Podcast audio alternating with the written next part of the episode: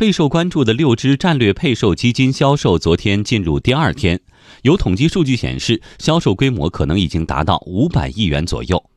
一位客户经理说，目前购买基金的客户主要有三类：一类是私人银行的客户，一类是常年炒股理财的客户，还有一类是看到宣传火热想参与一下的客户。有客户花三百万元顶格买了六只。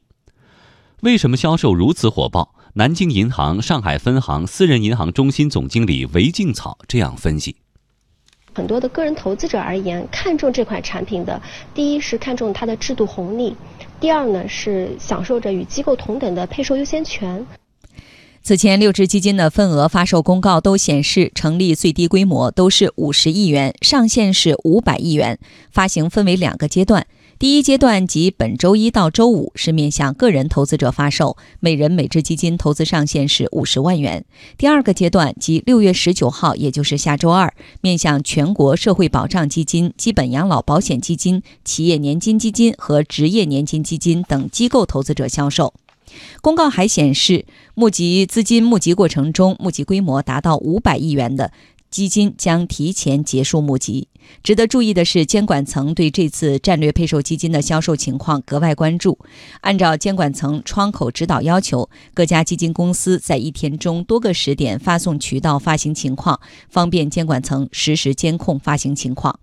虽然销售火爆，但是不少资深投资人士还是比较谨慎。国都证券资深投资顾问高卫民说：“因为都是新领域，所以很难给出有经验的判断。”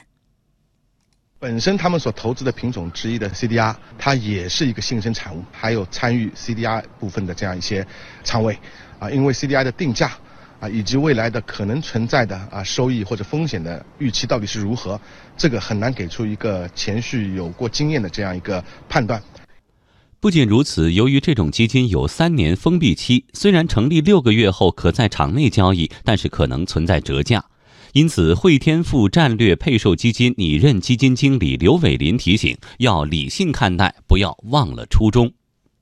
本身的一个要求也是不做任何收益承诺，所以希望大家不要把它当做一个保底的一个产品。但是另一方面就是说，我觉得投资者看待这个产品，应该说更多的，或者说也是从推出这个产品的初衷来说，是希望就是你分享一个未来高增长所带来的一个收益。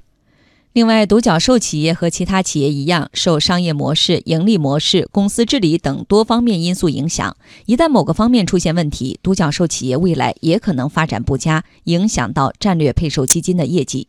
华夏基金相关负责人告诉记者，公司会通过组合投资的方式来降低风险，会投资处于不同阶段的公司。啊，有比较成熟稳定的，那么有呢处于快速成长期的，但是呢，我们最终呢做的是一个投资组合，希望通过组合投资的方式呢，降低我们产品整体的这么一个波动。